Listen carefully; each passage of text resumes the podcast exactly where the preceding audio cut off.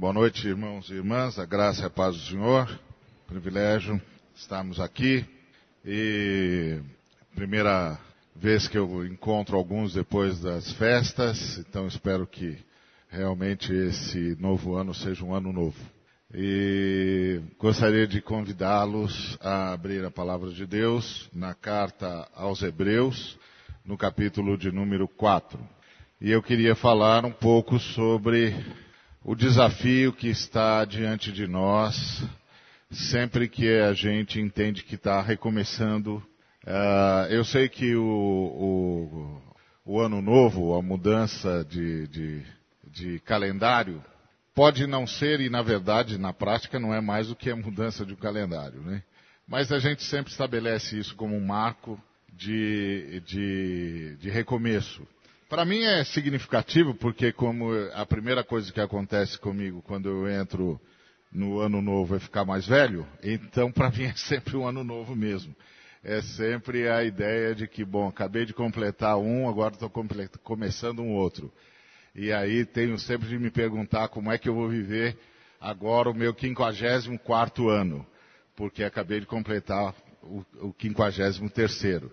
Então, é, para mim, é sempre um ano novo mesmo. É sempre uma retomada é, e é sempre uma parada para repensar, porque é, é, a minha vez de, de me perguntar, e agora? E agora? E, coincidentemente, eu faço isso no meio dessa é, festa ou bagunça, ou seja lá o que for, toda. Né? E hoje eu queria chamar a atenção para uma coisa que Deus chama de novo e que Deus desafia que nós alcancemos. E que se a gente não alcança, é, Deus realmente fica muito triste. Então, é, é, Hebreus capítulo 4 diz assim, no primeiro versículo. Eu vou, volta, nós vamos voltar a esses textos do capítulo 4 várias vezes, porque não vou ler todo o capítulo, senão tomaríamos mais tempo do que o desejado. Mas vamos voltar várias vezes ao capítulo 4 para conversar um pouco sobre esse chamado de Deus. E o capítulo 4 começa assim: Deus nos deixou a promessa de que podemos receber o descanso de que ele falou. Eu estou usando a, a nova tradução na linguagem de hoje. E, então, o, o autor de Hebreus, que nós não sabemos quem é, começa o capítulo 4 dizendo: Deus nos deixou a promessa de que podemos receber o descanso de que ele falou. Portanto, tenhamos muito cuidado para que Deus não julgue que algum de vocês tenha falhado, deixando assim de receber esse descanso. Pois assim como aquelas pessoas ouviram, também nós ouvimos a boa notícia. Elas ouviram a mensagem, porém ela não lhes fez nenhum bem, por quê? Porque quando ouviram, não a receberam com fé. Portanto, nós, os que cremos, recebemos o descanso prometido por Deus. Como ele mesmo disse, eu fiquei irado e fiz esse juramento, eles nunca entrarão na terra prometida, onde eu lhes teria dado descanso. Esse primeiro trecho do, do capítulo 4 nos chama para uma reflexão muito curiosa, para dizer o mínimo. E qual é a, a curiosidade dessa reflexão? Que Deus fica bravo comigo e com você quando a gente não descansa. Isso é muito curioso, porque todos nós, durante é, muitos anos, temos ouvido mensagens que dizem que nós temos de trabalhar para Deus, que nós temos de fazer a obra de Deus, que nós temos coisas para fazer em nome de Deus, que Deus quer que façamos muitas coisas, que é possível fazer muito mais coisas em Deus e para Deus e de, da parte de Deus. No entanto, o autor de Hebreus diz que Deus fica muito bravo porque a gente não descansa. Isso é muito interessante. É, é, imagina Deus chegando para um de nós e dizendo assim: Olha, eu estou muito chateado com você porque você não veio descansar. Eu acho que muitos de nós nem concebem a, a possibilidade de Deus ficar bravo comigo porque eu não fui descansar. E, é, e ainda mais nessa, nessa sociedade que nós, que nós vivemos. Essa sociedade que nós vivemos é, é a sociedade é, cujo ditado é, mor é Deus ajuda quem cedo madruga. Essa é, essa é a temática. Deus ajuda quem, quem cedo madruga e, portanto, Deus recompensa o trabalho, recompensa o esforço, recompensa a dedicação, recompensa a, a, a persistência, etc, etc. Aí vem o autor do livro de Hebreus e diz que Deus fica chateado com a gente porque a gente não descansou. Complicado, não é? Muito complicado, principalmente para essa cabeça moderna que nós temos e pós-moderna agora, mudando devagarinho, não é? Do que, que será que Deus está falando? Eu me lembro de um é, filósofo inglês chamado David Hume. O David Hume ele tinha a teoria de que não há estabilidade no universo. E ele não foi o primeiro filósofo a se declarar ateu. O primeiro filósofo mesmo a se declarar ateu e, e de modo sistêmico foi Karl Marx. Ele não foi o primeiro, o, o Hume não foi o primeiro a dizer que era ateu, mas foi o primeiro a trabalhar uma teoria sem levar em consideração a existência de Deus, ainda que ele não, tivesse, não tivesse assumido isso e não tivesse declarado isso em nenhum momento em nenhum dos seus escritos. Mas a tese dele é de que não havia estabilidade. Ou seja, você podia fazer uma experiência e ela e, e você repetir, portanto, o processo 500 vezes e nas 500 vezes que você repetiu o processo, o resultado foi exatamente o mesmo. Você estava lá na, na, na, na, beira da, da, praia, ali a 100 graus eh, centígrados, a água eh, mudou de estado. E foi do estado líquido para o estado gasoso. Você repetiu isso 500 vezes e 500 vezes deu certo. Qualquer um diria, bom, não precisa fazer a experiência número 501, porque a gente já sabe o que vai acontecer. A água vai evaporar. O rio me dizia, não sei, não sei se vai. Mas aí, e aí a gente dizia para o rio, mas nós já fizemos isso 500 vezes. E 500 vezes deu certo. 500 vezes a água mudou do estado líquido para o estado gasoso. Então, para que fazer a experiência de número 501? A gente já sabe que vai acontecer. E aí o rio me diria, não sei, não sei se vai acontecer. E aí você perguntava para ele, mas por que, que você não sabe? Aí ele diz, porque se eu disser que vai acontecer, eu tenho de admitir que tem instabilidade. E se eu admitir que tem instabilidade, eu tenho de admitir que existe um estabilizador. Algo ou alguém que mantém essa estabilidade. Porque a estabilidade não está no fenômeno em si mesmo. E nem está nas coisas que a gente usa para produzir o fenômeno. Então tem que ter alguém garantindo que esse negócio vai se repetir. Como eu não acho que tenha alguém garantindo coisa nenhuma, então não tem coisa nenhuma. Então, para mim é assim: a gente arrisca, dá certo enquanto der certo, quando não deu mais certo, é porque não deu mais certo e paciência.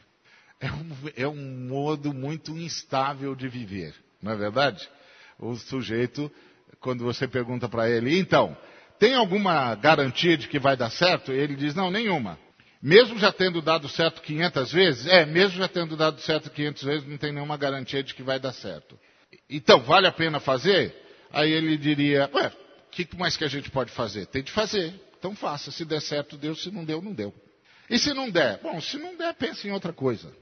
Quer dizer, uma vida muito instável.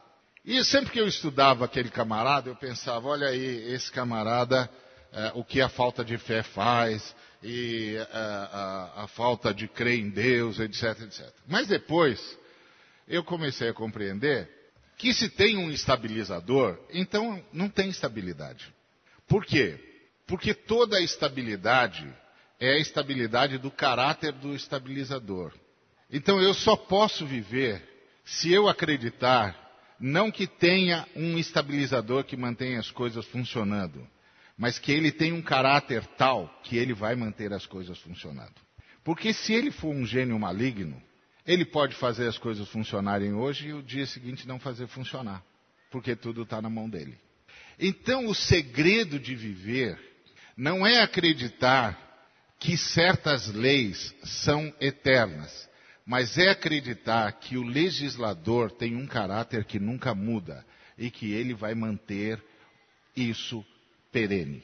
Portanto, não tem jeito de viver senão pela fé naquele que mantém todas as coisas funcionando. Porque se eu não creio que alguém que tem um caráter tal que me garante que ele vai manter as coisas funcionando, na verdade eu tenho de admitir o que o Rio me admitiu. Não posso confiar na estabilidade para nada. Porque para confiar na estabilidade, tem de haver um estabilizador. Mas aí eu digo, mas Hilme, tem um estabilizador. Aí o Hilme diria, bom, então agora precisamos saber qual é o caráter dele.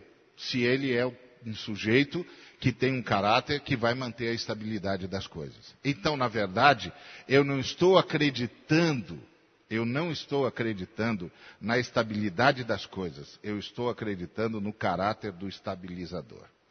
Aquele camarada que disse, pode ir que eu vou manter tudo funcionando. Eu posso ir porque ele vai manter tudo funcionando. E ele vai manter tudo funcionando por causa do caráter dele.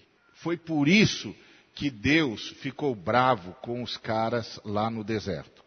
O que, que aconteceu com os caras lá do deserto? Quando chegaram na porta da, da cidade, da, da, da terra prometida, da Canaã, eles não acreditaram que eles tivessem poder para enfrentar os inimigos que eles tinham de desalojar da terra de Canaã para poderem possuí-la. Eles estavam certos quando eles duvidaram da capacidade deles de vencerem os seus adversários? Estavam. Eles não tinham capacidade mesmo. Eles não tinham treinamento militar que os, os que moravam na terra já tinham. Eles não tinham uh, as armas que os que moravam na terra já tinham, e portanto eles não tinham as estratégias que os que já estavam na terra já tinham. E eles não conheciam a terra como os que moravam nela já há, há séculos. Então por que, que Deus ficou bravo? Deus ficou bravo porque o que Deus tinha dito para eles foi: olha, não importa que vocês sejam em número insuficiente, que vocês não tenham treinamento militar, que vocês não tenham armas e que vocês não conheçam a terra como os moradores da terra conhecem. Eu vou dar a vitória a vocês. Eu vou lutar por vocês. Eu vou derrotar os moradores da terra de Canaã e vou entregar a terra para vocês. O que é que Deus esperava do povo lá no deserto, diante do desafio de vencer aquelas nações que já estavam lá há muito tempo e que já eram nações estabelecidas. O que é que Deus esperava que eles fizessem? Deus esperava que eles confiassem em Deus, que eles admitissem: nós não podemos, nós não temos como vencer os nossos adversários, nós não temos treinamento militar que eles têm, nós não temos as armas que eles têm, nós não temos o conhecimento que eles têm da região. Logo, nós não temos como vencê-los. Mas, Deus, que foi a fala de Caleb. Caleb disse: Irmãos, Deus tirou o amparo desse povo. Nós os devoraremos como se devora pães. Deus tirou o amparo desse povo. Marchemos nós os devoraremos como se devora pães. Por quê? Porque Deus tirou o amparo deles e estará nos amparando. Deus é a nossa vitória. Deus é a nossa força. Deus é o nosso escudo. Deus é o nosso Senhor. Deus é o nosso comandante e Deus é quem luta por nós. Era isso que Deus esperava do povo lá no deserto na porta da terra prometida, na porta da terra de Canaã. É dessa falta de fé que o livro de Hebreus está falando no capítulo 4. Com quem que Deus ficou bravo e disse: vocês não vão entrar no meu, no meu descanso? Com a geração que saiu do Egito e que, quando chegou na porta de Canaã, viu o tamanho dos inimigos, viu o tamanho dos adversários, viu a sua pequenez e desistiu. desistiu de enfrentá-los. Agora, desistiu de enfrentá-los porque avaliou corretamente. Eles têm mais treinamento do que nós, têm mais armas do que nós, estão estabelecidos, conhecem a região muito mais do que nós, nós não temos como enfrentá-los. A análise é perfeita. Onde foi que eles erraram? Eles não acreditaram que toda a batalha que eles travariam seria travada por Deus. Que todas as lutas seriam capitaneadas por Deus. E que todas as vitórias viriam pela força de Deus. Então, no que é que eles não descansaram? Eles não descansaram no caráter de Deus. Eles ficaram com aquela dúvida. E se Deus não for? Não é? É a música, é a letra do poeta que diz: E se Deus não der? Como é que vai ficar? Esse e se Deus é o grande problema de Deus conosco. Então, para começarmos um ano novo, nós precisamos banir da nossa reflexão essa possibilidade que nos faz considerar: e se Deus? E se Deus não for? E se Deus não comparecer? E se Deus não vier? E se Deus não der? Isso é muito interessante. Por isso que Deus ficou bravo com eles, porque eles não descansaram. E no que, que a gente descansa? A gente descansa no caráter de Deus. A gente descansa no caráter de Deus. Deus não muda. Deus não é homem para mentir. O que Deus disse está dito. O que Deus fez está feito. E é interessante ver que o David Hume, esse é, precursor do ateísmo sistêmico, na verdade, estava mais perto da profunda verdade de, de, Hebreus 4 do que a gente é, é, admite. Ele estava estabelecendo exatamente essa questão. A, a, estabilidade só pode existir se existir um estabilizador. E se existir um estabilizador, toda a estabilidade é o caráter dele. É simples, não é? Se tem alguém que sustenta alguma coisa e tudo depende do sustento dele, qual é a única, qual é a única coisa que não pode falhar? O caráter do cara que sustenta. Porque se mudar o caráter dele no meio da partida, se ele disser, não, agora não estou mais lutando por você, estou lutando com o seu a favor do seu adversário, você perdeu. Você tem de confiar que o estabilizador tem um caráter que é estável. Então, a estabilidade do universo é Deus. Por isso que a, a Bíblia, o tempo todo, chama-nos a fé. Porque o que a Bíblia está dizendo o tempo todo é: toda estabilidade está sustentada no caráter do estabilizador. E o estabilizador é Deus. Ou isso significa que ou você confia na estabilidade de Deus, do caráter de Deus, ou você não tem o que fazer, porque não está nas suas mãos. Então, quando a gente fala num ano novo, em novos desafios, qual é o grande desafio que realmente está posto em nós? A, a, nós. Na verdade, o grande desafio que está posto a nós é o desafio que sempre esteve posto diante da humanidade.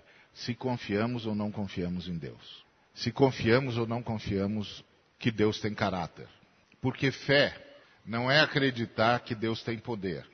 Porque acreditar que Deus tem poder é só uma, um raciocínio lógico. Se é Deus, tem poder. Simples. É condição sine qua non. Para ter Deus tem que ter poder. Então, se é Deus, tem poder. Isso é raciocínio, lógica pura e simples. Fé não é acreditar que Deus tem poder. Fé é acreditar que Deus não muda no seu caráter jamais. Que é a reação de Jesus quando ele pega cinco pães e dois peixes e está diante da multidão de cinco mil homens, mais mulheres e crianças, você tem aí o quê? 10 mil pessoas, 12 mil pessoas, quem sabe? E Jesus tem cinco pães e dois peixes. E tudo que ele faz é agradecer a Deus pelos pães e peixes, parti-los e reparti-los. O que é que Jesus, com aquele ato, estava nos dizendo? Ele estava nos dizendo: Eu conheço meu pai. Se o que o meu pai nos mandou foi cinco pães e dois peixes, é porque com cinco pães e dois peixes nós vamos fazer uma festa. Pronto. Tudo que a gente tiver disposto a, a repartir, o meu pai está pronto para multiplicar. Então vamos repartir. Isso é fé. Não é fé no poder, é fé no caráter. Deus é bom. Então, eu espero que nesse novo ano nós comecemos com essa profunda convicção. Deus é bom e eu posso confiar nele. Quando eu e você chegarmos aí, nós entramos no descanso. Nós entramos no descanso. Deus é bom e nós podemos confiar nele. O que quer dizer que qualquer coisa é só uma questão de tempo. Deus vai agir. E é isso que o, o, o texto diz. Ele diz que é, é para descansar. E aí o, o texto diz que quem creu em Deus descansou. E o que tipo de descanso é esse? Aí no versículo 10, o escritor de Hebreus diz que tipo de descanso é esse. Ele diz: Porque quem recebe, quem receber o descanso que Deus prometeu, vai descansar de todos os seus trabalhos, assim como Deus descansou dos trabalhos dele. Isso é muito interessante, porque à medida que a gente vai lendo isso, e a palavra trabalho aparece, isso ganha para nós uma conotação muito complicada. Porque nós somos gente que acredita no trabalho. E nós somos gente que, que entende que Deus é, abençoa o trabalho. E aí, a gente tem de responder a pergunta de que trabalho que o texto está falando. Eu tenho um amigo, é, meu amigo, amigo do Ed, amigo de muitos é, aqui de nós, que é o Jaziel Botelho. Ele é lá dos Jovens da Verdade. Ele tem, ele tem mais de 60 anos, mas ele dá um banho de juventude na maioria de todos nós. E parece que ele levanta de manhã e toma uma cápsula de formol ou alguma coisa assim, porque ele nunca envelhece. É um negócio impressionante.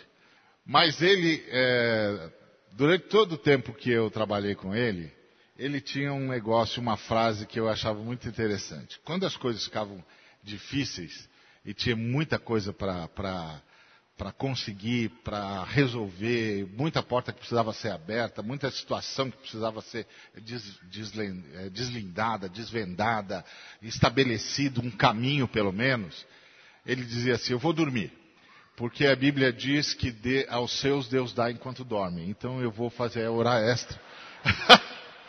eu vou dormir mais para Deus ter mais chance de dar o que eu estou precisando. Então, essa ideia era muito curiosa, porque é, é, é, é chocante. É uma ideia chocante você diante de um tamanho de um, de um problema, precisando de uma solução, de uma resposta, e aí o, o, o responsável por tudo diz: tá bom, gente, a coisa realmente está difícil, nós realmente precisamos de um milagre, nós precisamos realmente que isso se resolva de alguma maneira, então eu vou dormir. Aí você diz: mas, mas agora é hora de dormir? Talvez seja o que o Aldous Huxley disse naquela frase extraordinária dele, quando a sua realidade está cheia de sonhos, o melhor que você faz é dormir. Quem sabe? Mas o fato é que o Jaziel, ele dizia isso, eu vou dormir. Durante muito tempo eu achava, eu, o Jaziel é muito brincalhão, então a gente ria e ria e ria e ria e achava que era mais uma brincadeira. Mas depois, com o tempo, eu comecei a pensar que esse trabalho, que esse trabalho que está aqui em Hebreus, não é o trabalho do dia a dia, não é o trabalho do cotidiano, não é o trabalho de, de que a gente faz levantando de manhã, fazendo a nossa parte, etc, etc. É o trabalho de tentar ser aquele que dá condições para que as coisas aconteçam. Ou seja, qual é o trabalho que Deus não quer que eu faça? É aquele trabalho que eu assumo para mim, que depende de mim se as coisas vão dar certo ou não. Que depende de mim manter a estabilidade das coisas para que elas deem certo. O que Deus está tentando me dizer e dizer para todos nós desde há muito é: qualquer estabilidade que haja no universo depende de mim. Você não pode você só pode fazer o que você pode fazer. Você não pode fazer o que só eu posso fazer. Só eu posso garantir estabilidade. O que quer dizer que não importa quanto eu eduque as minhas filhas, só Deus pode ajudá-las a andarem no caminho que elas devem andar. Não importa quanto eu me esforce, só Deus pode manter a vida. Não importe quanto eu me doe, só Deus pode fazer uma pessoa mudar de ideia. Não, importe, não importa quanto eu chore, quanto eu grite, quanto eu é, gema de dor, só Deus pode mudar o coração do outro. O que Deus está dizendo é: não assuma para si trabalhos que você não tem condições de fazer. Confie, toda a estabilidade no universo depende de mim. Descanse. O seu trabalho, a partir da fé, da sua fé em mim, não será em vão. Porque sou eu que garanto que vai haver estabilidade, que vai haver mudança, que vai haver futuro. Não importe quanto eu me prepare, eu não tenho como garantir que estarei aqui na próxima hora. E o grande problema nosso não é o trabalho que a gente faz e deveria fazer, é o trabalho que a gente faz e não consegue fazer. É o pai que entra em desespero e tenta cercear a vida do filho para que o filho não erre. Como? Como? Não tem como. Só Deus pode ajudar uma pessoa a andar no caminho que ela deve andar. É a gente que decide que vai punir quem não fizer do jeito que a gente ensinou para prevenir que outros não cometam o mesmo erro. Como? Como dá para prevenir o que quer que seja? Onde está a estabilidade do universo? Onde está a única certeza que nós podemos ter? E é isso que a Bíblia chama de fé. É a única certeza que um ser humano pode ter. A de que Deus é o que disse que é. Faz o que disse que fará e está onde disse que está. E é a partir daí que todo trabalho vale a pena. Que todo movimento vale a pena. É como o, o, o pai que o filho comete um erro e ele começa dizendo: meu Deus, onde foi que eu errei? O que, que, será que eu tinha de ter dito que eu não disse? O que foi que eu devia ter ensinado e eu não ensinei? Onde eu devia tê-lo corrigido que eu não corrigi? Onde eu devia tê-lo disciplinado que eu não disciplinei? Alguém tem de chegar para esse pai e dizer, querido, não importa o tanto quanto, o tanto que você fez ou o tanto que você não fez. A última decisão não seria sua mesmo. Não seria sua mesmo. Ninguém pode ser protagonista no lugar do outro. A última decisão de alguém é sempre dele mesmo. Não tem nada mais a ver com o que você fez ou deixou de fazer. Tem a ver com o que ele decidiu. O único ser que pode interferir nisso é Deus. Então, o que é que Deus está tentando nos comunicar? Que todos os desafios que nós temos são maiores do que nós. Vamos pegar a coisa mais comezinha possível. Você se reuniu com a sua empresa e vocês planejaram os próximos 10 anos. Fizeram muito bem. Quem não planeja não, não gera mapa, quem não tem mapa não sabe como chegar onde quer chegar. Mas quem garante a vocês que haverá a próxima década? Quem garante que haverá o próximo minuto? O que a Bíblia está dizendo é que todo movimento humano é baseado numa fé inclusive intuitiva, de que existe alguém cuidando da estabilidade desse negócio, por isso vale a pena planejar. E por incrível que pareça, esse ato de planejar, que, pareça, que parece ser um grande trabalho, é na verdade uma ação de descanso.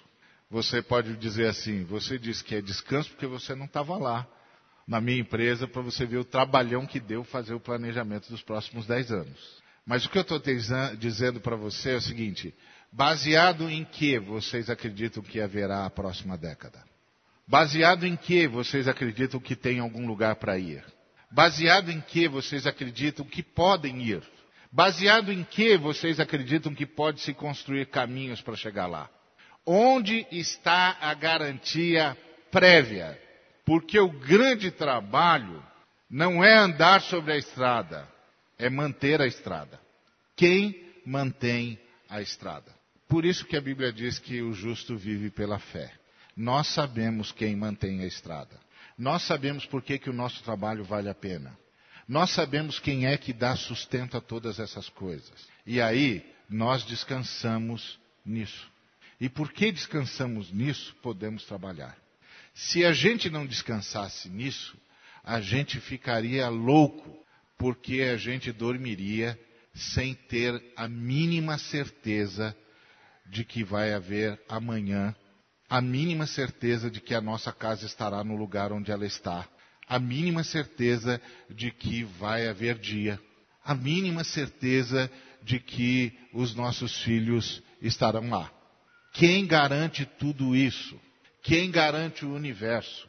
É aqui que está o princípio do descanso. E esse princípio do descanso que está por detrás de todo o ato humano, consciente ou inconscientemente, refletida ou irrefletidamente, na maioria dos casos, infelizmente, de forma irrefletida, é intuitivo. A maioria das pessoas sabe disso que nós sabemos pela Bíblia intuitivamente.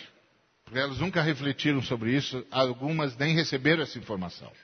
A fé é acreditar nesse ser que mantém o universo, que garante a sua palavra e que cumpre as suas promessas por causa do seu caráter.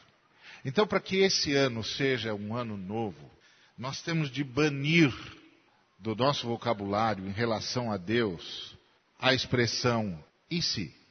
Não vai haver se. Deus está lá. Deus está lá. E mesmo que os meus olhos não vejam, descanse. Deus está lá. Continue fazendo o que você, fazendo o que você sabe que tem de fazer, porque Deus está lá. Continue transmitindo o que você sabe que tem de transmitir, porque Deus está lá. Continue trabalhando como você sabe que tem de trabalhar, porque Deus está lá. Faça tudo a partir do descanso. E o descanso é a profunda certeza de que Deus está e Deus é quem disse que é. Isso é fé. É a profunda convicção de que Deus está e é quem disse que é. Por isso, eu posso levantar e fazer o que eu sei que tenho de fazer, porque Deus está e Deus é. Amém? Que Deus